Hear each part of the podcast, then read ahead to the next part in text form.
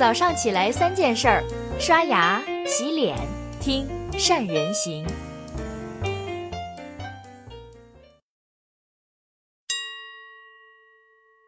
大家好，我是善人。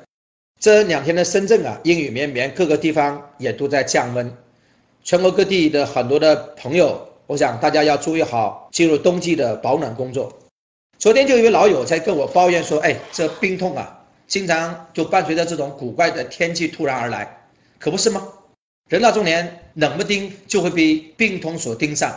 年轻的时候，我们拿身体去换取各种东西，比如说事业的成功、家庭的幸福。等到人生越来越长，才会发现我们的身体不再属于自己，尤其是到了上五十的年龄，我们不得不向自己的身体去妥协。”前不久还跟一群企业家闲聊到人生，大部分的人觉得自己的人生那才刚刚开场，都是经营企业的老手，在充满机遇的互联网的上面混久了，已经窥得了一线生机，企业发展充满了无限的可能，认为自己刚刚开场，这真的是一种企业家特有的斗志，可以理解。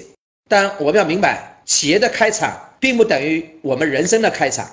二零一八年这一年，就有很多为我们熟知的名人，因为各种各样的疾病赫然辞世的事情，在网络上见到。我们也会发现，有一些疾病正在用一种惊人的速度年轻化、普遍化。我们身边有越来越多的人正当盛年，却在盛放之际戛然而止。一时间的健康问题成了全民的话题，就连精打细算的经济学家都有一个共识，说健康呢就等于一。只有了一后面无限个零，才有了存在的可能和存在的意义。所以我今天呢，跟大伙儿分享身为一个企业家的收场问题。年轻的时候，我们可能觉得牛逼过，再犯过，人生也就无憾了。后来我们成为了财富的拥有者，你可能觉得自由过，人生也就圆满了。但是打拼到最后，我们也会发现，其实最成功的收场不过两个标志：健康和耐力。在这个时代，表面上看。是拼的是企业，是产品，是能力，是资本。实际上说到底，拼的是企业家的身体。这个阶段的你，也许可以让你的企业跑得很快，但是能不能让它跑得足够远呢？对于人生与家庭与事业，健康都是每一个阶段我们必须认真履行的一种责任。那么，对健康最大的威胁是什么呢？除了身体的伤害，其实还有一种可能被大家忽视的。一种伤害，那叫精神伤害。在美国的军方很早以前就设有一种勋章，叫紫星勋章，它是专门颁发给战场上牺牲或者是受伤的战士的。但是这种紫星勋章在当时引起了很大的争议。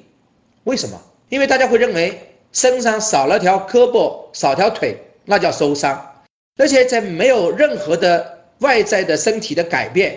在战争当中的所谓的恐惧、焦虑、愤怒，内心虽然已经遍体鳞伤，但是它能叫受伤吗？其实，这种伤害才是最大的。它可以通过摧毁你的精神，进而残害你的身体，带来的后果那是崩塌式的。那么，对于我们这些企业家而言，精神伤害又是什么呢？我做了一些调查，跟身边的不少的企业家朋友深聊过，对他们而言，最大的困惑。那是两个字，叫做焦虑。焦虑哪些呢？首先，第一种叫做财富的焦虑。很多人其实经过了多年的打拼，已经赚了足够的钱，但是依然还在想方设法的拼命。这是因为他们想知道这辈子究竟能赚到多少钱，或者是自己能给社会创造多大的价值。这种焦虑，我想很多人都有。第二种焦虑呢，是对于未来的焦虑。当然，社会发展到今天。这种焦虑已经不是谋生的问题，而是求生存的问题。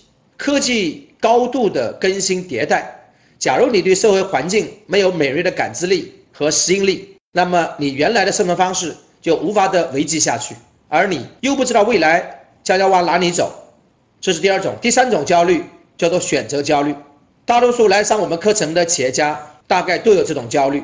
这种焦虑像什么呢？有位同学打了一个比方，我觉得很贴切。他说自己呢，在传统行业里面，经常感觉到被困在马路中间，没有十字路口，周围的汽车从各个方向迎面而来，跟自己擦肩而过，强大的汽车流扑面而来，感到心跳在加速，惊恐无比，但是又无能为力。确实，今天的你不仅要跟同行赛跑，还要提防来自各行各业那些跨界者的骚扰。所以，比的早已不是一条道的终点，而是多条道的长度。而这些道都是我们的选择。有时候，这条道在哪里仍然未知。美国著名心理学家罗洛梅提出一个让很多人很欣慰的观点，他说，在这么一个时代，焦虑的人才是真正的健康的人，因为他们是真的感觉到时代脉搏的人。确实，懂得焦虑的人应该都能敏感地感知到时代的脉搏。会倒逼自己探索更好的方向，但是话又说回来，并不是所有的焦虑的人都很健康，因为一旦处理不好，焦虑会变成压力，严重的呢会成为压垮你精神跟肉体最后一根稻草。这样的人不能叫做健康。只有那些懂得正确的跟焦虑相处，把焦虑转化为动力的人，那才能称为健康。那么你会问老师，怎么跟焦虑相处呢？给大家分享几个关键词。第一个关键词叫做探索。我们无从所知的焦虑，经常让我们无从下手。但是再抽象，也会变成具体的困惑。这个困惑有可能是让你感受到威胁的事件和问题。好，冷静的分析它，找到它，我们就能找到焦虑的根源所在，我们就能够对症下药了。第二个关键词呢，叫认知和认命。认知是说，所有的焦虑都需要我们正面的面对。我们可能需要做出一些改变，或者接受一些挑战。在这个时候，你要清楚地衡量哪一些改变和挑战是能让我为之一振，哪一些又是自己无法去做好的。认命呢，是说所有的焦虑产生的最严重的后果都要去思考到位，把我们认为最差的结果在心中做预演，一遍又一遍，在我们的潜意识当中已经把我们所接收的最坏的结果已经思考到了。我们接受的程度也就提高了。即使有一天这个事情到来了，我们也不会太过于恐惧。第三个关键词叫目标。所谓做最坏的打算，做最好的安排，把焦虑转化为具体的困惑，我们再去制定具体的目标，通过一个一个的目标去行动。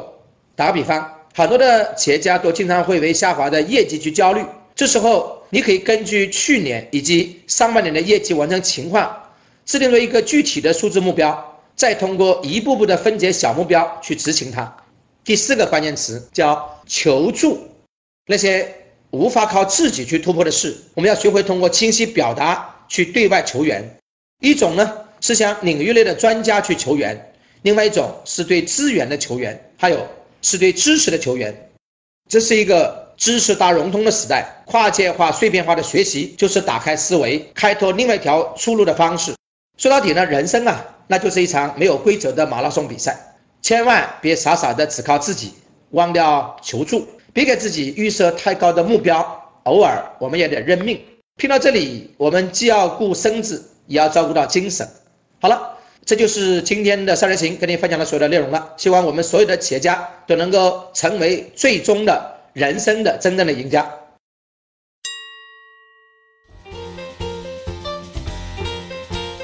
关注善人行微信公众号，每天早上六点三十分，咱们不听不散。